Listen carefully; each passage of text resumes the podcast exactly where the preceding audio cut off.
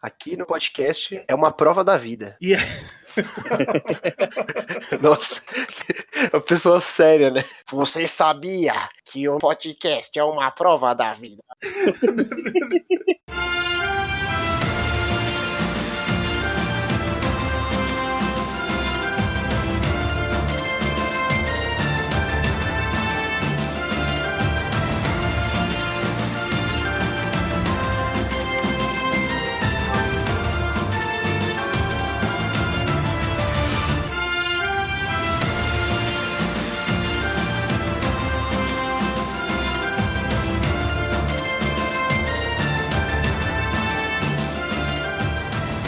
Sejam muito bem-vindos ao podcast, o seu podcast do meu Nintendo. Eu sou o Ângelo e depois desse episódio acho que eu vou precisar de férias. E eu sou o Flávio, e hoje a gente vai perceber que o Mario ele é explorado pela Nintendo, que ele tem que entrar com processo aí trabalhista por desvio de função. Ele vai ganhar muito dinheiro. E eu sou o Arthur e eu gostaria de saber se o Mario já foi podcaster alguma vez ou youtuber. Eu acho que não. Essa é uma profissão que ele nunca foi. Vamos ver se, ele, se a gente consegue alguma coisa pra ele no É Odyssey. verdade. No último episódio a gente falou de Zelda e hoje a gente vai falar de Mario, porque é só isso que a Nintendo tem, né? Mario e Zelda, né? Não é isso que a pessoa fala? É só isso. Exatamente. Então hoje é o nosso último episódio, né? Obrigado pela participação, todo mundo que ouviu. Foi bom estar com vocês, brincar com vocês e aí acabou, Nintendo, né? Mario e Zelda. Acabou, é, aí, aí não tem mais nada pra falar. Aí a gente vai ficar falando de Mario. Não, mas a gente pode fazer igual a Nintendo. A gente pode ficar falando de Mario e Zelda. Ficar falando de Mario e Zelda eternamente. Não, né? Pior que tem muito assunto pra falar de Mario e Zelda, né? Apesar de não serem as únicas franquias e de serem as mais famosas, assim, as de maior relevância, tem muita coisa pra falar de Mario e Zelda, né? Ai, a gente vai falar. E eles são jogos que têm muitos spin-offs, né? O Mario muito mais é, é a franquia de jogos que mais vendeu no total de suas séries na história. Uhum.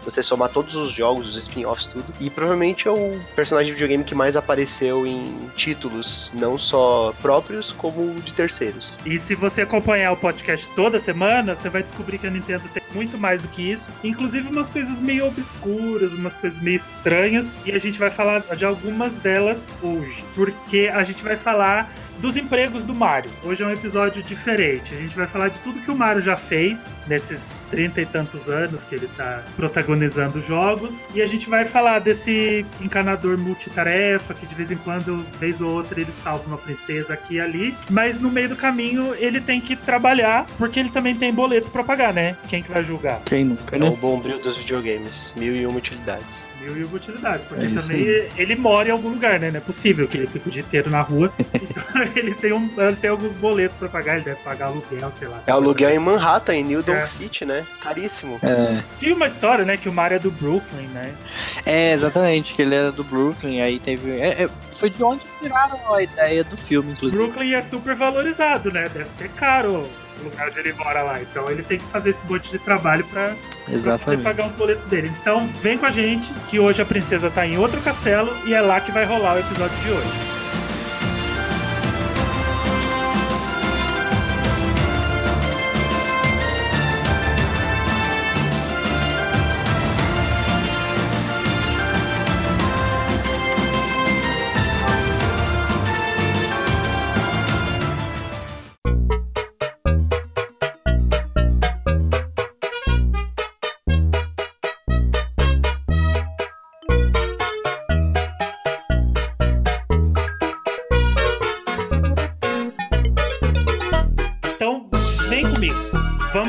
Exercício aqui de criatividade. Segue comigo. O Mario e o Luigi, eles estão no Mushroom Kingdom, de boinha lá. Uhum. E aí eles descobrem que a Peach foi sequestrada. E aí tem um bilhete do Bowser falando que ele tem uma rede de hotéis e resorts. E eles precisam passar por todos esses hotéis para resgatar a princesa. Isso aconteceu. Não Aconteceu no mundo real. mesmo. Não, não aconteceu Tá escrito no É sério isso? É, é, É, aconteceu no Hotel Mario, que é um dos primeiros jogos que a gente vai abordar hoje. Já que a gente tá falando de emprego, né? Acho que um hotel é um lugar bem legal pra conseguir um emprego, né? é um emprego inusitado isso aí, né? O- É, é, é, tudo é inusitado nesse jogo. Né? o jogo é inusitado, né? Mas vamos lá. O Hotel Mario, para quem não sabe, é o jogo do Mario pro CDI. As pessoas conhecem os Zeldas, né? Que são famosos por, por serem estranhos e bizarros. Mas não sei se todo mundo conhece o jogo do Mario, que foi feito pro CDI. Que inclusive foi feito pelos mesmos desenvolvedores dos Zeldas, do CDI. E aí eu tava dando uma olhada em alguns gameplays do jogo, porque é só assim para ver mesmo. Quem que tem CDI? Quem que vai jogar CDI? Não tem, né? O que é CDI? Você tem que ver alguém que já jogou, né? É, é bem isso. E sabe o que é mais estranho, assim, nessa história toda? É que a ideia do jogo não é ruim. Porque o jogo funciona da seguinte forma: você tem um cenário fixo, cheio de portinhas e elevadores, com vários andares. Você tem que ir subindo pelos elevadores e fechando todas as portas daquele cenário. Quando você fecha todas as portas, você completou aquela fase. Uhum. E aí tem uns inimigos no meio do caminho: Goomba, Paratrupas, tem os inimigos clássicos do Mario. Tem inclusive inimigos novos, né? Que foram inventados para justamente para esse título. Isso, tem uns inimigos que foram utilizados lá, criados para esse jogo e não, nunca mais foram utilizados. E você percebe que não é uma ideia ruim para um jogo puzzle, sabe? Ruim é, é o jeito que o jogo foi feito, com a plataforma que o jogo foi feito, porque ele tem aquela animação bizarra no começo, que é um, uns Mario estranhos, Bowser todo mal desenhado. É, parece assim um desenho de péssima qualidade feito por animadores que não tem muito talento, né? E feito num orçamento barato e num curto espaço de tempo para entrega. Eu não quero contestar talento de ninguém, mas não parece desenho de péssima qualidade. é desenho de péssima qualidade. É, é. Eu espero que nenhum ex-designer de jogos de CGI esteja escutando a gente nesse momento. Mas o engraçado é que o jogo não é ruim, sabe? Se ele fosse feito pro Nintendo 64, se ele fosse feito pro Super Nintendo, se ele fosse feito pela Nintendo, ele podia fácil ter virado uma série. Sim. Porque são, são é uns, uns, uns puzzles, uns minigames é, divertidos, sabe? Até criativos porque ele vai aumentando a dificuldade, os inimigos começam a, a, abrir as portas que você já fechou. Então é um jogo que poderia ter dado muito certo, não fosse o CDI que deu muito errado. É, também é um jogo bem inacessível nos dias de hoje, né? Exatamente. No sentido de você comprar, se você quiser comprar um CDI é difícil de achar, comprar o jogo é caro, apesar de ser ruim, ele se tornou um jogo raro, foram vendidas poucas cópias, né? Então ele é bem inacessível. Eu nem sei se existe emulador e tal. O CDI foi restrito, bem, bem limitado limitado ali para vender muito pouco, né? Então ele já era difícil, né? hoje em dia então é, é, quase impossível você achar um videogame, você fazer qualquer tipo de forma oficial de você jogar esse negócio, principalmente com a da Nintendo. Sim. Que ela não quer que você jogue isso, né? Ela quer que nem, nem, nem saiba que esse negócio existe. Exatamente, ela não quer que você conheça a existência desse jogo. É, se eles não têm nenhum tipo de política já de por conta de preservação dos títulos que eles jogam, né? Tem muitos jogos aí do Mario que ficaram esquecidos no passado e alguns até que, até que bons. O, o Sunshine é um caso, né, que ficou lá no GameCube e não trazem de volta por Sim. jeito nenhum. Imagina um jogo que foi apenas licenciado e que foi uma parceria em uma época que era um pouco obscura da Nintendo, que a Nintendo não sabia para onde atirar e ela fez essa parceria um tanto duvidosa na época do Philips CDI. Ela quer realmente esquecer, botar uma pedra em cima e fim de papo, né? Foi um dos motivos até que foi a hora que ela percebeu ali que não, vai licenciar os nossos personagens que até então a Nintendo ela tava, ela deu o direito para fazer filme, aí nunca mais por causa da merda que fizeram. aí ela teve o direito clássico fazer jogo e aí fizeram isso, não. Ainda bem que ela não deu o direito para fazer livro, né? Porque com aquelas animações do CDI, fazer um livro ia assustar as crianças. Ia ser livro de terror, né? No caso do Hotel Mario, seria os empregos do Bowser, né? Dá pra fazer um episódio spin-off desse cast. Porque ele que é o dono dos hotéis, ele é ele que é o CEO é, verdade. Da, da grande empresa de resorts do Mushroom Kingdom. Só que o Mario, sei lá, ele pode ser um camareiro, porque ele fica abrindo e fechando as portas dos quartos. Sim, e pode ser Nesse um caso, ele estava começando ali na, nas profissões, ele, tava, ele seria o camareiro do hotel. É. E tem um outro jogo também, para PC, que é muito curioso, que chama Mario Teach Typing. E esse é um Sim. pouco mais. Ele é mais estranho, ele consegue ser mais estranho que o Hotel Mario, só que ele, ele tem uma proposta muito mais nobre, porque ele é uma aula de datilografia. Uhum. Ele funciona da seguinte forma: ele funciona no, no esquema dos jogos rítmicos, só que sem ritmo nenhum, porque começa o tocar umas músicas aleatórias da série e você joga no teclado, aparece um cenáriozinho do Mario, por exemplo, o mundo 1 lá, que é uns quadradinhos e Uhum. uns Gumbas e uns Trupas. Ele vai te dizendo o que que você tem que digitar, são umas letras aleatórias, aí o quadradinho tem um J, a, a tartaruguinha tem um P, o Gumba tem um C, e você vai digitando as letras, se você digitar a letra certa, ele destrói o inimigo ou destrói o bloco. E aí o jogo vai te ensinando datilografia, porque tem uma mãozinha lá no- na interface do jogo, tem duas mãos, e ele te mostra exatamente com qual dedo você digita aquela letra. Isso. Que é exatamente como numa aula de datilografia mesmo. Eu tô falando aula de datilografia, aula de É datilografia. digitação. Quem tem menos de 30 anos não vai ter a mínima ideia do que, que é isso.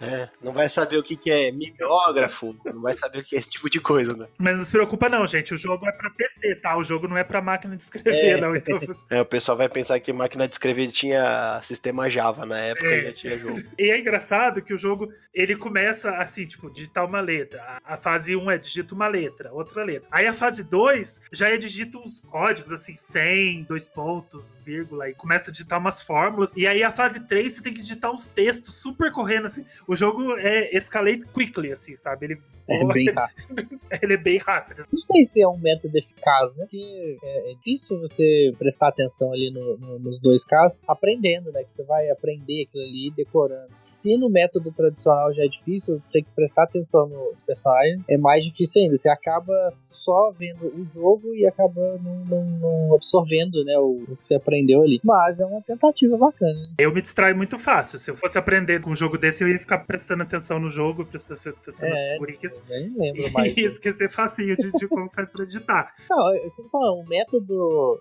tradicional já não é tão eficaz, imagina assim. A questão do, do jogo educativo, né? O jogo educacional contra o jogo didático, né? Porque são dois conceitos bem diferentes. É, o pessoal que Uhum. estudou educação ou licenciatura sabe que sabe, às vezes você tá na linha tênue entre um e outro, né? Um dos casos de entre é, jogo educacional e jogo didático são os jogos do Mario Early Years, que apareceu no MS-DOS e no Super Nintendo. Muita gente não conhece esses jogos, né? É uma trilogia, que é o Preschool Fun, o Fun with Numbers e o Fun with Letters, que são jogos que são basicamente jogos didáticos. Eles ensinam conceitos de pré-escola, de matemática básica, de formação de sílabas, né? Por meio do jogo. Então, eles eram usados com propósito educacional, propósito didático em si. Às vezes, por- até por professores que tinham eh, acesso a esse tipo de material. Claro que nos anos 90, se hoje em dia há uma resistência muito grande para métodos alternativos eh, de ensino, né? Uhum. métodos educacionais alternativos, imagina nos anos 90, né? Mais restrito isso. Mas se os professores da época tinham contato um pouco mais com tecnologia, eles poderiam usar esses jogos facilmente para poder Bacana. ajudar os alunos a aprenderem melhor, né? Os Typing, eles são licenciados pela Nintendo. Naquela época,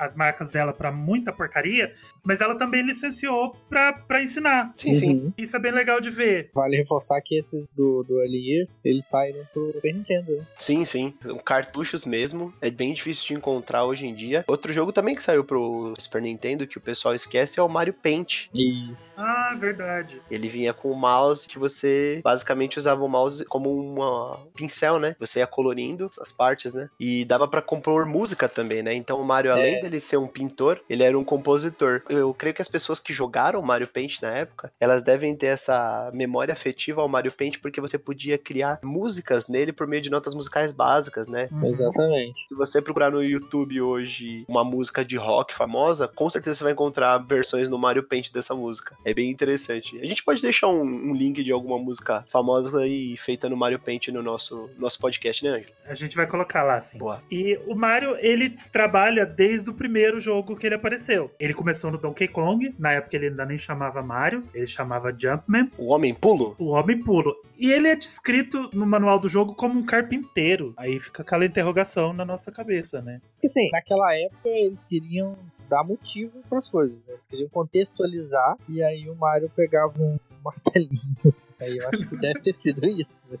Ele ficava batendo com aquele martelo. Aí pronto, ele é o carpinteiro, tá decidido. Naquela época, apesar dos jogos não terem tramas e assim uma narrativa exposta por meio do, do gameplay ou por meio de cutscenes, é, eram coisas muito básicas ainda. Uhum. Eles, eles não tinham o poder técnico do hardware hoje, de hoje em dia, né? Mas na caixa, nos manuais, em tudo que eles podiam colocar fora do jogo, fora da, daquela quantidade de memória, de armazenamento que era possível de processamento que era possível, eles contextualizavam. Então foi bem o que vocês falaram mesmo, sobre colocar o Mario como carpinteiro só pra dar contexto, pra ter é, uma motivação por trás dele estar tá caçando o Donkey Kong, né? E ir atrás uhum. do Donkey Kong e salvar a princesa, que apareceu depois de muitos anos, né? Pauline. Né? Isso que era legal, porque eles faziam lore nos manuais, né? Porque é. não tinha como fazer isso no jogo, não tinha como desenvolver isso dentro do jogo. Foi inclusive uma coisa que eu falei numa gravação que eu fiz com o pessoal do Splitcast, que eu falei sobre o Clu Clu Land, que entra esse mês no Nintendo Switch Online. Propaganda.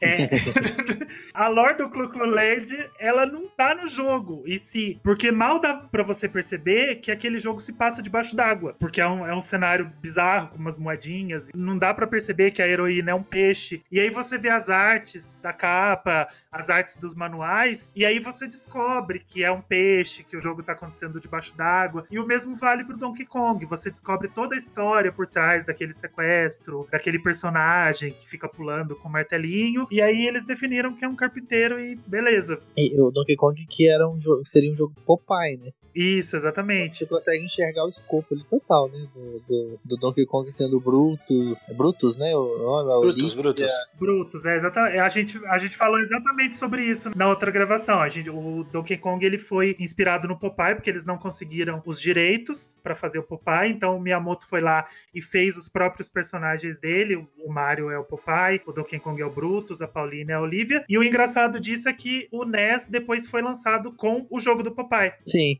Interessante. Porque eles conseguiram os direitos e aí fizeram o tal do jogo do papai, que é um jogo da lineup de lançamento do NES. O Donkey Kong não foi baseado no King Kong, tá? Não, não foi. foi não, Deixa bem claro que o advogado John Kirby não perdeu anos da vida dele tentando defender a Nintendo. Tá Engraçado bom? que o advogado é o John Kirby, né?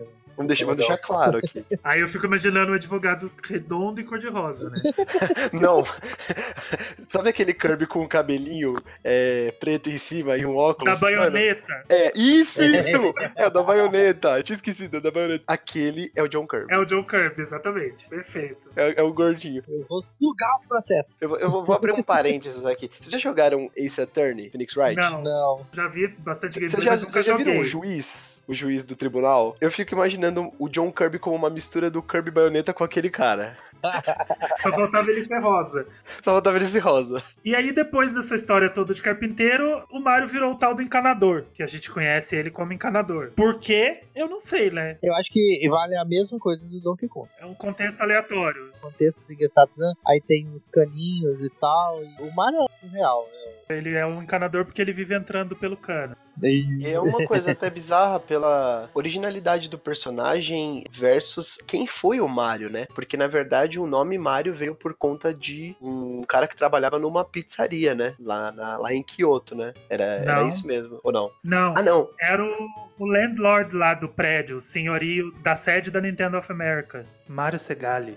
Ah, tá, tá certo. É isso mesmo. Ele era o senhorio da, do prédio da Nintendo of America, e aí ele era muito parecido com Mario. Bigodudo, baixinho, sei lá. Eu vi umas fotos dele, logo, ele morreu ano passado, eu vi umas fotos, não achei tão parecido assim, não. Acho que eles inventaram essa história. Mas eles inspiraram no, no nome dele. Eu, eu podia jurar que era de uma pizzaria que eles pediam pizza, ou era, ou era o Luigi que era isso daí. Agora eu não, não consigo Sei, lembrar. só, só depois eles criaram uma pizzaria igual tem aquele macarrão, Marco. É? Que é Não o sei. Mario lá, sei lá. Tem um macarrão bizarro, sei. que é o Mario desenhado. Poxa, Ah, eu, eu acho não que sei, tem, eu nunca comi né? desse. eu acho que tem duas histórias rodando na internet, hein? Não, mas essa é, essa é a. É oficial, oficial. Eu acho que é oficial porque ele morreu ano passado, Sim, sim. Mario. E aí a história ressurgiu. Eu acho que o Miyamoto chegou a falar disso. O Miyamoto ele, ele tem as historinhas de como criou os jogos dele, né? E tem a do Zelda, que é que explorava e tal. E aí tem essa do Mario, que era o senhorio do prédio. Então é isso aí. A do Pikmin, que ele deve ter visto um monte de formiga atacando um besouro. É, Ele falou: Minha nossa, que coisa horrorosa. É, não, ele- não, o pessoal, o pessoal depois, de um, depois de um tempo, eles falaram que o Miyamoto tava proibido de falar dos hobbies deles, né? Porque quando ele começou a praticar jardinagem, ele inventou Pikmin. E quando ele começou a gostar de cachorro, ele inventou Nintendogs. Então, tipo, há, há uma lenda aí na internet de que ele falava dos hobbies dele, de coisas que ele tava curtindo fazendo no tempo livre, e logo depois saía alguma coisa relacionada àquilo, uma proposta nova de IP ou algum spin-off de, de um jogo, de uma série grande da Nintendo. Então ele foi proibido depois de um tempo de falar, porque a galera galera já tava pensando, ah, é, o, o Miyamoto gosta de ouvir podcast, vai sair o Mario Podcast agora.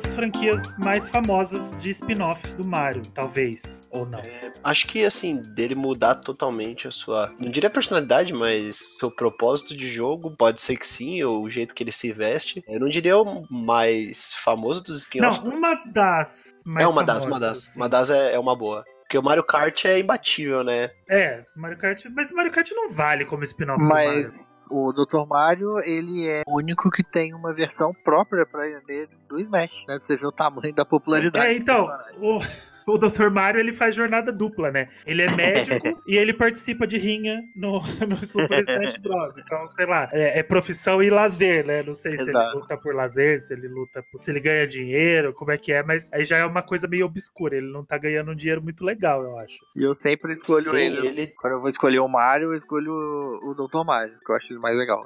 Se a gente for pensar, existem vários amiibo de Mario, né? Do Odyssey, tem o do Smash, tem os comemorativos lá de ouro, de prata, tem aqueles é, 3D, 3D não, aqueles Aham. pixelados, né? Antigos. E o único que é de uma outra profissão é o do Dr. Dr. Mario. Eu não É. consigo me, me, me recordar de outra profissão que ele tenha, apesar de pixelado, ou em ouro, em prata, é sempre o Mario que sai pulando e batendo a cabeça. E o Dr. Mario não é o Mario que sai pulando, batendo a cabeça nos. ou dando soco, né? É. Dando soco nos, nos blocos, quebrando bloco. Dando soco no Yoshi também. E o legal do Dr. Mario é que ele serve como base para aquilo que eu falei no bloco anterior, que o, o Hotel Mario seria muito legal se ele tivesse virado uma série dentro da Nintendo, porque o Dr. Mario já é uma série estranha com, com gameplay bizarro que funcionou muito bem, porque eles pegaram aqueles elementos de Tetris e colocaram as pílulas, os, os vírus lá e funcionou muito legal. É uma ideia louca. Alguém sentou e falou assim: "Ah, e se a gente pegasse o Mario e aí ele joga umas pílulas em cima de umas bactérias e aí as bactérias estão dando a cor da pílula e aí some. alguém alguém É. chegou e falou: Poxa, que ideia legal, vamos fazer um jogo disso. É, o pessoal pensou, na verdade, no Candy Crush, só que na época não tinha celular, aí virou Dr. Mario. O Puyo Puyo é antes ou depois? Porque o Puyo Puyo é muito parecido, né? É. Eu acho que o Puyo Puyo é depois. É, porque o Dr. Mario é muito antigo, né? Ele começou no NES. É, desde 1998 a SEGA é proprietária, mas ele nasceu em 91. Dr. Mario é mais antigo. Mario de antes. Porque o Puyo Puyo veio depois disso aí, que são, bem, são jogos bem parecidos, que são referência aí nesse tipo de quebra-cabeça. O Dr. Mario do NES é de 1990, é um ano mais velho. É, são bem próximos. Foi coisa ali de um aninho pra ter aquela inspiração legal. É. Sim. O Mario também ele já foi juiz no Punch Out. Pam, pam, É engraçado pam. porque quando você joga Punch Out tem aquele Mariozinho bigodudo, narigudo, fazendo. Com aquela roupa de juiz. O Mario era modelo padrão do NES, né? Assim, eles eles queriam fazer. Ele era aquele, aquele sprite padrão, Sim. Ele, inclusive, tá na capa do NES Open Tournament Isso. Golf, né? Acho que o NES ele nem, ele nem gastava processador pra fazer esse bonequinho. ah, esse bonequinho novo, tá, Ai, ele. põe esse bonequinho aí, ele já tá em todos os jogos, depois a gente dá um jogo só pra ele. É, o personagem foi criado pela limitação, né? O lance do bigodinho pra, pra boca e tal. E aí eu acho que, que deve ter sido isso mesmo, pra economizar ali uma memória, alguma coisa. Não, totalmente. Tanto que existe a piada do Mario Verde, né? Que é o Luigi. Sim. E aí muita gente ficou espantada quando saiu o Super Mario Bros. no Nintendo Switch Online de descobrir que naquele jogo o Luigi é literalmente um Mario Verde, porque é o mesmo personagem, Aham. igualzinho, pintado de outra cor. Foi só a partir do Super Mario Bros 2 que você conseguiu ver uma diferenciação entre os dois de altura, né? Até de habilidades, É. se eu não me engano. Porque no Lost Levels e no Super Mario Bros, quando você selecionava dois jogadores, no Mario Bros também eles eram idênticos um ao outro. A gente já falou de muito jogo esquisito, vamos falar dos principais da série. Série, que profissões que ele representa nos jogos principais. Sim. No Super Mario Galaxy, a gente pode considerar ele como um astronauta, porque ele viaja pelo Eu acho que espaço. sim. Ele não tem roupinha de astronauta, roupinha ele foi ganhar No Odyssey. no Odyssey, mas, pô, ele explorou Ah, o sim. universo inteiro. Sim. É, com certeza. E ainda mais no 2, né? Que ele tem a navezinha dele. No 1 ele tá dentro ali da, É, no 1 ele tá na nave da Rosalina. da Rosalina. No 2 ele tem a nave No 2 dele. ele tem a nave dele, que inclusive tem a cara dele. E ele tá, sei lá, 100% ou astronauta ou ET. Ele é quase como um patrulheiro do espaço, né? O Buzz Lightyear da Nintendo. Em todos os lugares, lutando contra as forças do mal, né? Defendendo seu propósito de bom garoto.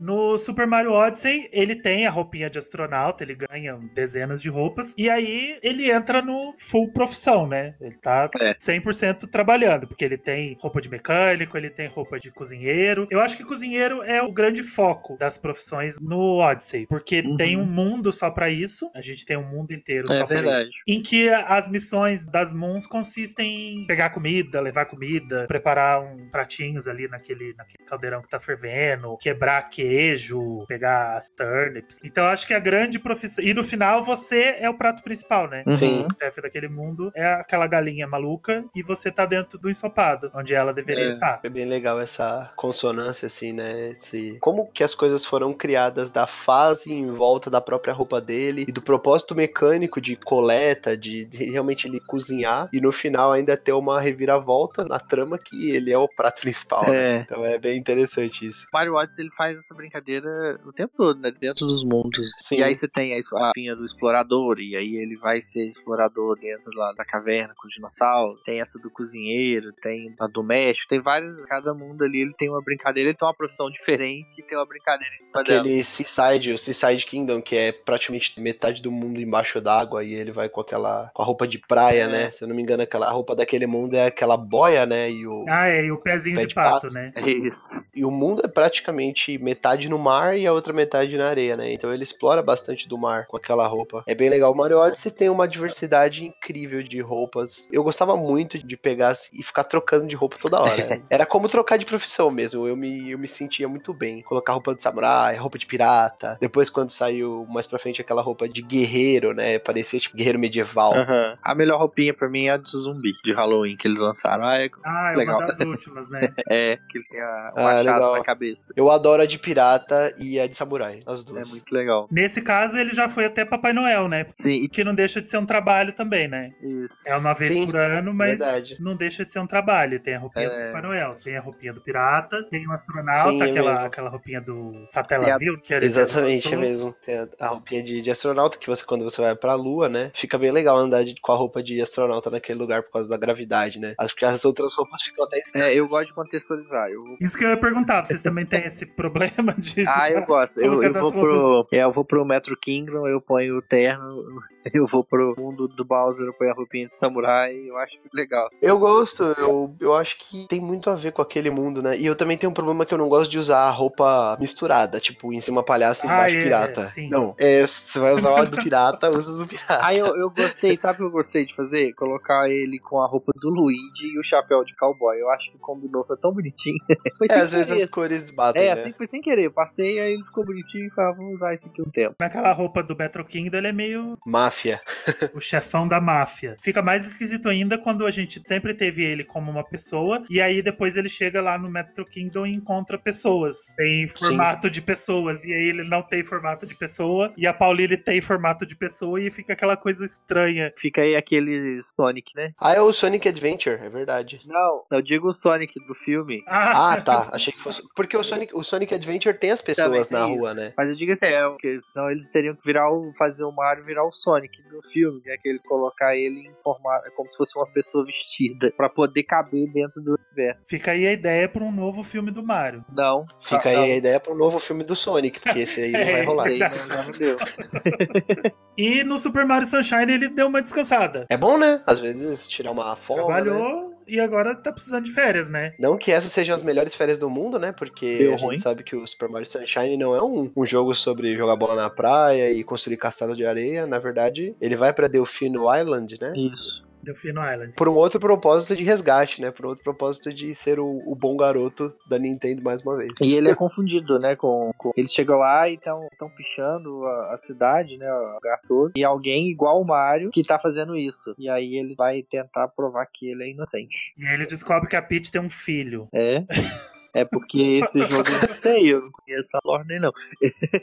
é o Bowser Jr. Ele acha que ele é filho da Peach, porque o Bowser hum. falou para ele que ele era filho da Peach. Ele é um, um, jogo bem divisor, assim. Ou você ama aquele jogo, ou você simplesmente não aguenta jogar aquele jogo, porque ele é muito diferente. Eu gostaria de conferir o que, que ele é, é. exatamente, porque eu nunca joguei e eu tenho curiosidade, assim, eu sei que os títulos do Mario da série principal são geralmente bem competentes. Eu tenho curiosidade só de um dia pegar, não sei se finalizar ele, mas pelo menos assim entender do que, que se trata, entendeu? Se é gostoso de jogar, uhum. mas também é difícil de replicar essa experiência. Às vezes, quando você tá, tá, falando de um jogo que só saiu num console, né? Às vezes ele levava em consideração é, muito a questão dos, do controle do GameCube em si. Então, às vezes você jogar no emulador não é a mesma coisa. Então, eu fico um pouco, assim, relutante de falar, ah, vou baixar de alguma outra forma, tá? Jogar no emulador, é, mas eu, eu, queria jogar o original mesmo num GameCube. Exatamente isso aí. Eu acho que o, o, GameCube tinha um controle, os gatilhos dele, tinha um sensor de pressão, que você controlava a pressão que saía da água, se eu não me engano. Sim. Isso hoje em dia não existe. E aí eu, talvez seja esse um dos problemas para relançar esse jogo. Que era algo importante, né? Fazia parte ali da mecânica. Trazer o Mario Sunshine pro Switch, talvez esse seja um, um dos grandes empecilhos, porque realmente o GameCube tinha um controle de pressão, que você ia soltando pouca água, pouca água, até que você apertava totalmente o gatilho e ele soltava a água no máximo. E isso é um pouco difícil de reproduzir porque os controles não têm mais isso, né? Porque ele foi pouquíssimo utilizado é. no GameCube e acabou sendo uma ideia descartada nos controles seguintes, até porque os controles foram ficando menores e aí não tinha mais como fazer aquele gatilho grande daquele jeito e colocar o controle de pressão daquela forma. E parece ser algo da mecânica importante, porque tipo, você precisa soltar mais água ou menos água para você chegar a certa plataforma. Isso, exatamente. Tem alguns lugares que você tá voando com o Flood, naquele formato que você joga água para baixo e você vai planando, que a pressão é muito importante para você definir aonde que você vai cair, tanto na altura que você vai voar, quanto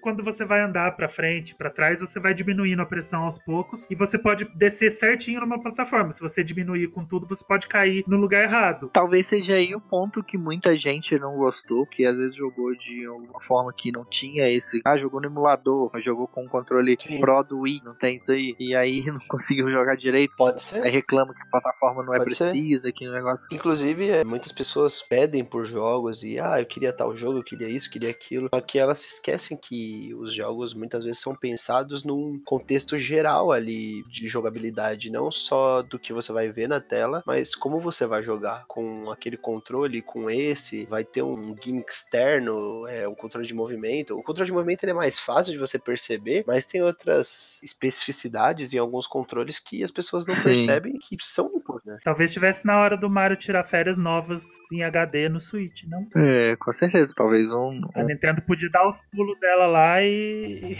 ou adaptar os controles. Ou fazer uma sequência.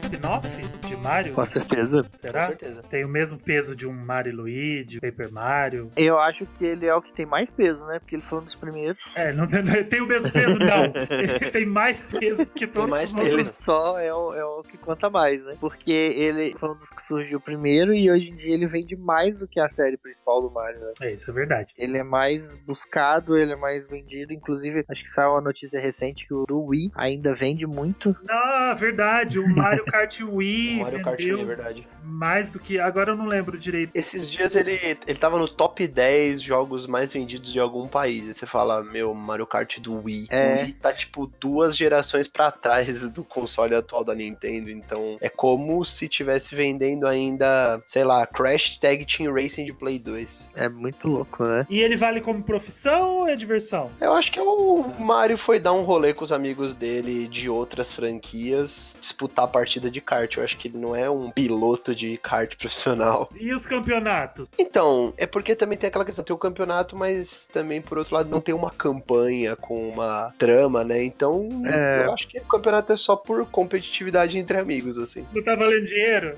Tá valendo moeda, tá valendo moeda. É, é exatamente isso. Chamou, ah, vamos, vamos dar uns rolê aqui. Aí chamou o pessoal, aí é aquele memezinho, né? Do Mario com, com a Peach, vai, né, com o Bowser do lado, chamou ele também.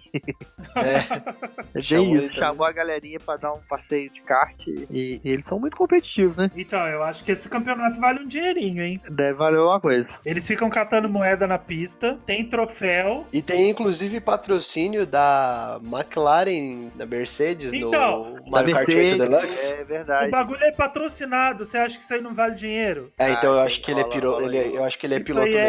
é, isso aí é piloto profissional e vocês estão achando que ele tá lá pra brincadeira, né? Alguém pega a carteira de trabalho do Mario lá pra gente ver se tem alguma evidência. Tem o, o carimbinho lá de piloto. É igual que eu falei, a Nintendo contratou ele como base e aí ela põe ele em múltiplas funções. A carteira dele tá só lá contratada pela Nintendo pra. Na profissão dele tá escrito biscate, que as pessoas têm aquela interpretação suja, né, de achar que biscate é, é uma pessoa que presta favores sexuais, mas não necessariamente. Não, biscate é alguém que presta serviços Que- aleatórios Que presta serviços aleatórios de várias funções. né? É. de várias funções. funções, exatamente. O Mario, ele é o handyman da Nintendo. Tem que buscar lá na origem da palavra e ver que ela fica.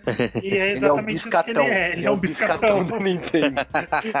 o Mario é o biscatão da Nintendo. E ele tá biscateando uma galera aí, porque os coitadinhos do Animal Crossing já chegaram lá, extremamente competitivos, já, já vai pegando Bell na estrada. O Link, coitado, já foi corrompido. Quem será o próximo? A próxima podia ser a Samus, né? Já, já imaginou que legal? A Samus numa motoca. A Samus, eu acho que é- é- ela não, não entra em várias profissões, não. Ela não aceita, né? Cara, a Samus numa moto. Ia ficar bacana. Mas aí a Nintendo vai, coloca Zero Switch e, e resolve a parada. Ah, é verdade. Eles vão colocar o macacãozinho de corrida, né? Igual a Peach tem. É, exatamente. Ia ser legal. Ela com as perninhas dobradas dentro de um kart, igual o Ia Link. ficar muito bonitinho. Tem que chamar o Kirby também. É. Kirby de baioneta. O Kirby de baioneta, isso. O Kirby de cabelinho e óculos. Melhor Kirby. Correndo. E a baioneta também, né? Ia ser legal. Agora já é propriedade da Nintendo, praticamente. Coloca ela pra correr. É isso aí. Só não pode transformar Mario Kart em Smash. Aí já tá virando bagunça. Será? Acho Não, que é uma coisa é uma coisa, outra coisa é outra coisa. Tem que existir os dois. Então, mas aonde que a gente desenha essa linha divisória? Pra não Mas- mas você todo quer dizer- mundo Quer dizer, transformar o, o Mario Kart em Smash em que sentido? em questão de personagens. Aí daqui a uma geração vai sair um Mario Kart, Everyone is Here. Com o Ah, mas ia ser Snake, legal. Eu ia gostar. Sonic. Então, eu acho que é o próximo passo. O próximo Mario Kart já vai ter mais personagens da Nintendo. Aí talvez no próximo tenha o Sonic. eu- Aí vai, vai seguir assim aí, ó. Porque é o que que mais você pode fazer dentro do Mario Kart, né? Eu acho que o caminho é esse. O Mario Kart ele é iterado pela criação de novas fases, né? Às vezes uma mecânica ou outra um pouco diferente. Eu diria assim, os poderes, né? Os power-ups, que de um título pro outro geralmente mudam, né? Mas o loop de gameplay é o mesmo, não vai mudar nada absurdamente tanto assim, né? E as mecânicas, realmente, cada, cada um ele tem um- uma mecânica própria. Acho que a partir do Double Dash, né, eles começaram a brincar com isso. Isso. Pra próxima geração, ou pro Switch mesmo, em vez de, vai, de ter o Mario Kart 9, a gente vai ter o Mario Kart Ultimate. Boa. Esse vai Isso. ser o nome dele. Mario Kart Ultimate. Aí vai ter o povo da Nintendo tudo, aí no meio do caminho nós vamos ter DLC com estágios baseados nos personagens. Vai aí ter vai o colocar o moleque Personagem do Persona.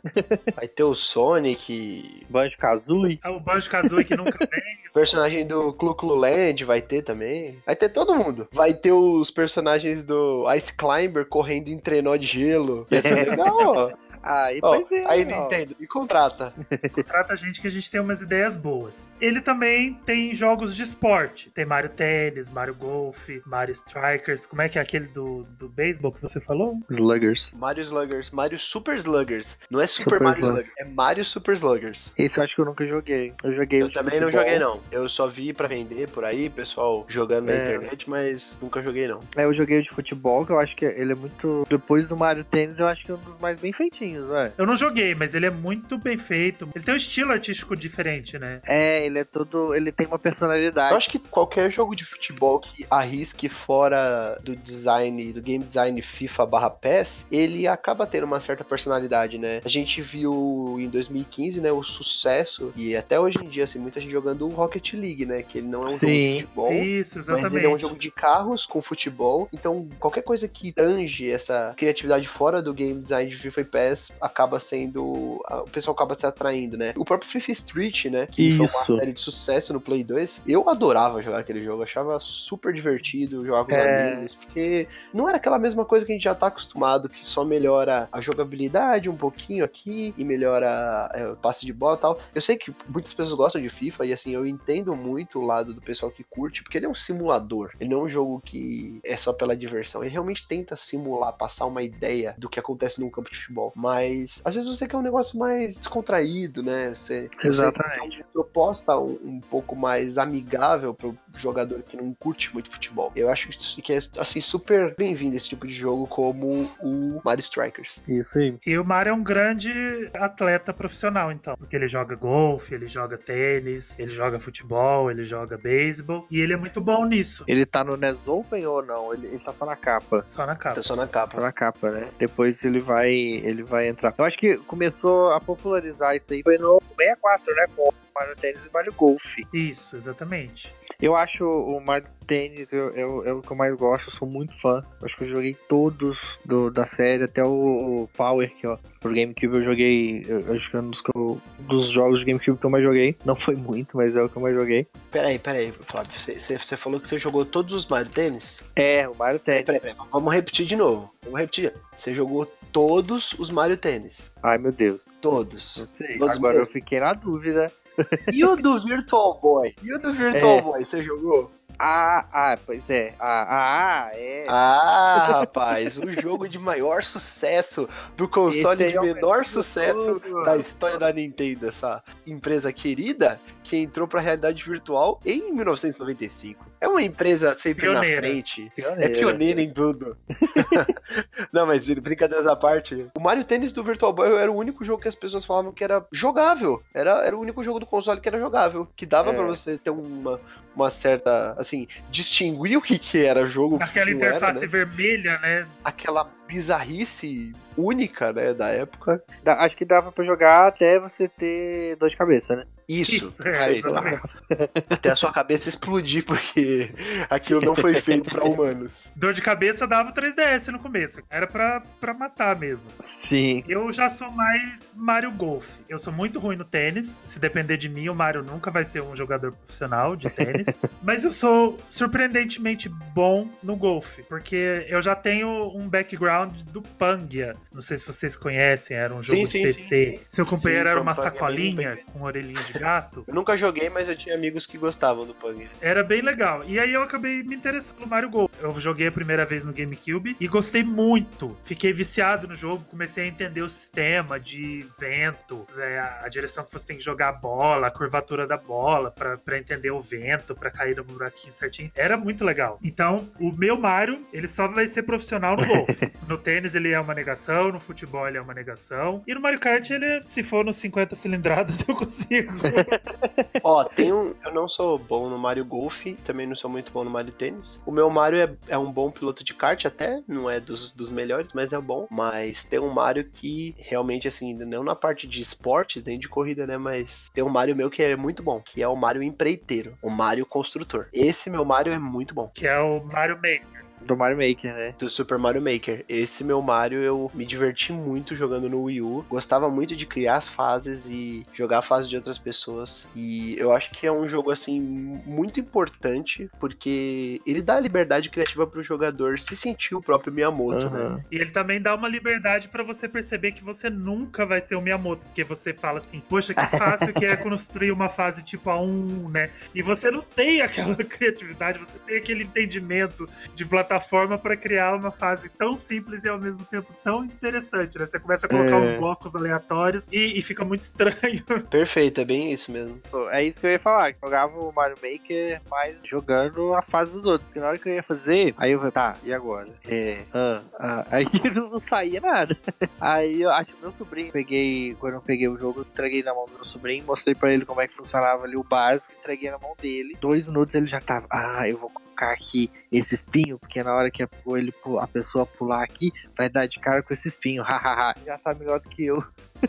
Será que esse background que a gente tem de jogo é prejudicial pra gente na hora de tentar construir? Porque a, gente já tem uma ideia do que poderia ser. E quando a gente tenta criar uma coisa que é nossa, sem repetir, sem reconstruir alguma coisa que já existe, a gente não consegue porque a gente fica preso nessa ideia que a gente já tem, nessas fases que a gente já tem na nossa cabeça, esse conceito que a gente já tem de Mario. Que eu acho que entra no mesmo caso do roguelike, né? Jogos que, que são gerados proceduralmente, que a gente que vai jogando um negócio que é, tem um level design, um negócio que já vem construído, na hora que pega um negócio que é gerado aleatório ali, sente estranheza. E eu acho que entra nesse mesmo caso aí, que você tá. É um negócio que já tem um conceito tão formado que você não consegue fugir, né? Pensar fora da caixa pra você criar um negócio diferente. Eu acho que a gente vai sendo envenenado pelas nossas memórias dos jogos de plataforma, né? E do que a gente já viu. E a gente fica tentando replicar, mas mudar ao mesmo tempo, né? Não criar alguma coisa do zero. Você fala, ah, acho que eu vou por isso e isso, porque eu já vi isso em algum lugar e acho que vai ficar legal. Você já fica pensando como a coisa vai acabar, em vez de você fazer ponto a ponto e depois você ver a totalidade. Então, eu acho que são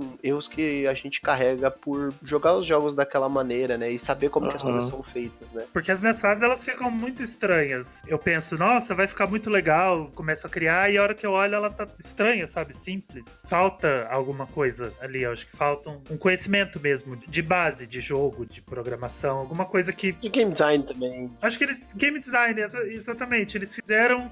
Eu acho que o, o Super Mario Maker é uma grande maldade. Eles deram pro pessoal perceber que a gente, que a gente não sabe criar. Mas tem umas fases muito boas criadas pelos jogadores, né? Que, é, eu fico impressionado assim, com a qualidade do level design, até na habilidade dos jogadores, em como eles conseguem executar minimamente cada um dos comandos para dar certo, porque algumas fases são uhum. cheias de armadilhas, de maracutaias, de, de, coisas que você tem que ter precisão máxima para você poder passar. E a galera vai lá e passa. Tem um pessoal ninja, né? Eu acho que o Mario Maker ele surgiu assim, na hora que a galera começou a falar: Nossa, tá a Nintendo lançando New Mario de novo, mesmo jogo o tempo todo, faz um negócio novo. Aí a Nintendo fala, ah, é? Mesmo jogo? Faz Como você. É, é a ferramenta pra você? Faz você. Tô a engine do jogo, agora você constrói, tá? Faz aí, ó. Vê isso, não é bom? Faz aí. E aí a gente percebe o quanto que o, o New Mario tem um designzinho que funciona, né? Que ele, ele tem o direcionamento dele ali, né? Então, é bem Exatamente. interessante. Então, uma lição que vocês vão levar desse podcast é não critique o Mario.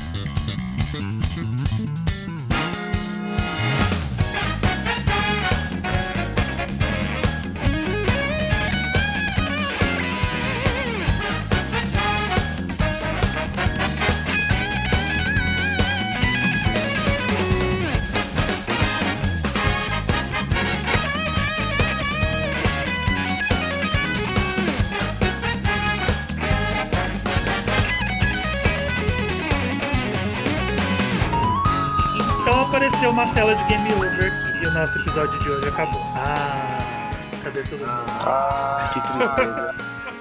Quer dizer então que não tem mais nenhum trabalho, nenhum freela pro Mario? Não, não, acabou, chega. Não tem mais trabalho pro Mario, não. Que Mario? Que... eu juro, eu esperei acabar o cast pra vocês não me mandarem embora. Se ele fizesse isso no primeiro bloco, a gente ia tirar ele do programa, então ele deixou pra fazer no finalzinho, e agora não tem mais como, ele já gravou o ah, inteiro. Alguém tem que fazer, né? O pessoal falou que ia chamar os outros integrantes do meu Nintendo, a Thaís, o Pepo, pra gravar mais. Eu falei, não, eu vou me comportar, eu juro. Eu não vou fazer a piada do Mario, mas eu não resisti, desculpa. Aham. Uhum. Queria agradecer mais uma vez a todo mundo que ouve o cast, que curte, que tá acompanhando a gente no Twitter, que comenta, que tá dando feedback, compartilhando. Não fica com vergonha, fala pra gente o que, que vocês acharam. Marca a gente nas postagens se você tá ouvindo, se você tá ouvindo indo, indo pro trabalho, se você tá ouvindo fazendo faxina. O podcast é curtinho exatamente para isso, para que você possa ouvir vários episódios enquanto você tá fazendo alguma tarefinha E a gente acabou descobrindo que o podcast agora ele tá internacional. Uhul! Tem ouvintes na Espanha, tem ouvinte no Reino Unido, tem ouvinte até na Nova Zelândia. Então quem são vocês? Conta pra gente. Se você tá ouvindo fora do país, vem aqui contar pra gente de Há onde você tá de que ouvindo. o podcast está sendo ouvido em Hyrule e também no Mushroom Kingdom.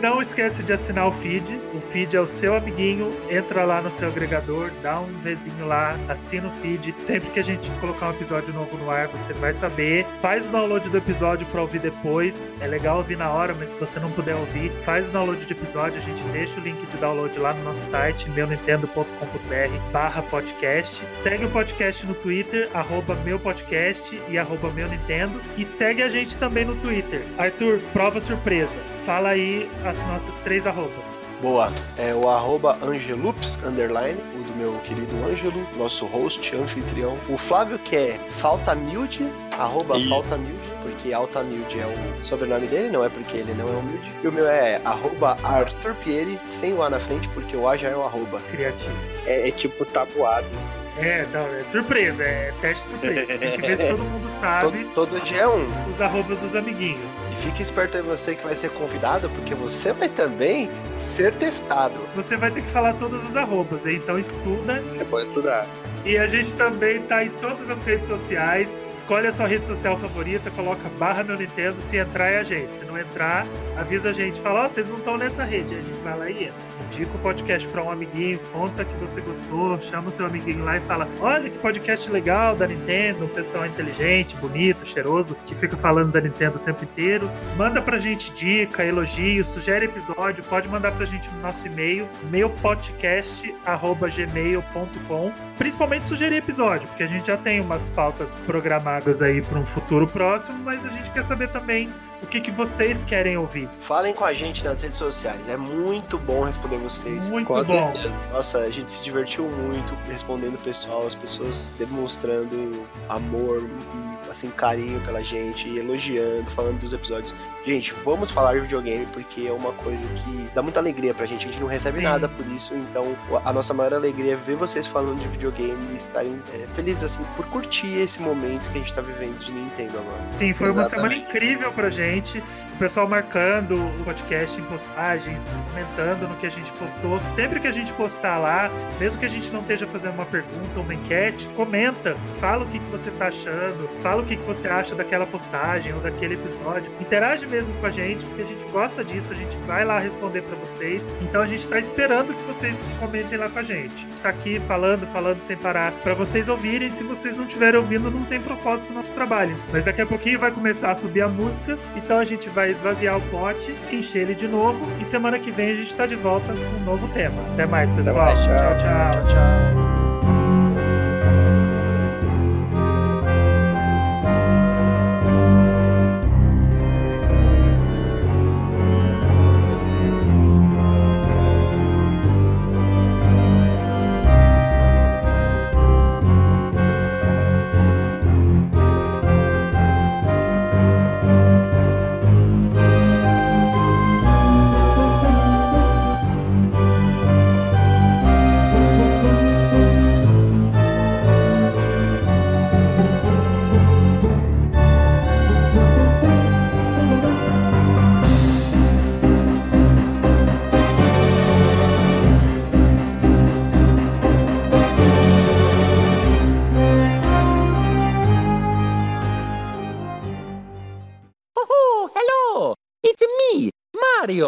And I want to thank you for choosing Mario Teaches Typing. I know you're going to be a great typist. hello! It's me, Mario! Thank you for starting me up. Hmm. Mario's Smash and Dash. Mario's Wet Word Challenge. Ooh, Mario's Tunnel of Doom. Very scary. Oh, look! It's a Mario's Export Express. Oh boy! Finally, I'ma get to move on the ground. Here we go. Moving on the ground, moving on the ground. hey, where'd everybody go? Oh, there you are. hmm, you have a nice place here. Hmm, typing is fun. Try it. Hey, you got a good joke for Mario? I'ma bet you can't do this. Whee! hey, who's that behind you? Made you look, made you look. My nose feels funny against this screen. Hmm. Have you seen Luigi? Hmm. Have you seen the princess? Princess! Hmm. Hoo-hoo. I always wanted to type. Say, I'm hungry. Have you got any food? Hey, I'm a thirsty. You got something to drink? I'ma look better when I standing still. Hmm. Oh, nice computer you got here. Can I have it? Hey, don't leave me all alone. Hey, where is everybody? Come back. Okie dokie. Let's do the next lesson. Hey, I got something in my eye. Can you help me get it out? Look, I don't got no tonsils. Ah. Look, I'm a video game. Boom, boom, boom, boom, boom, boom. Thank you very much. Thank you, thank you. Oh, boy, look at that keyboard. I'll bet you're going to learn how to type on it. Oh, boy, that makes me so happy. I'm light-headed. Whee! I'm going to fly for you. I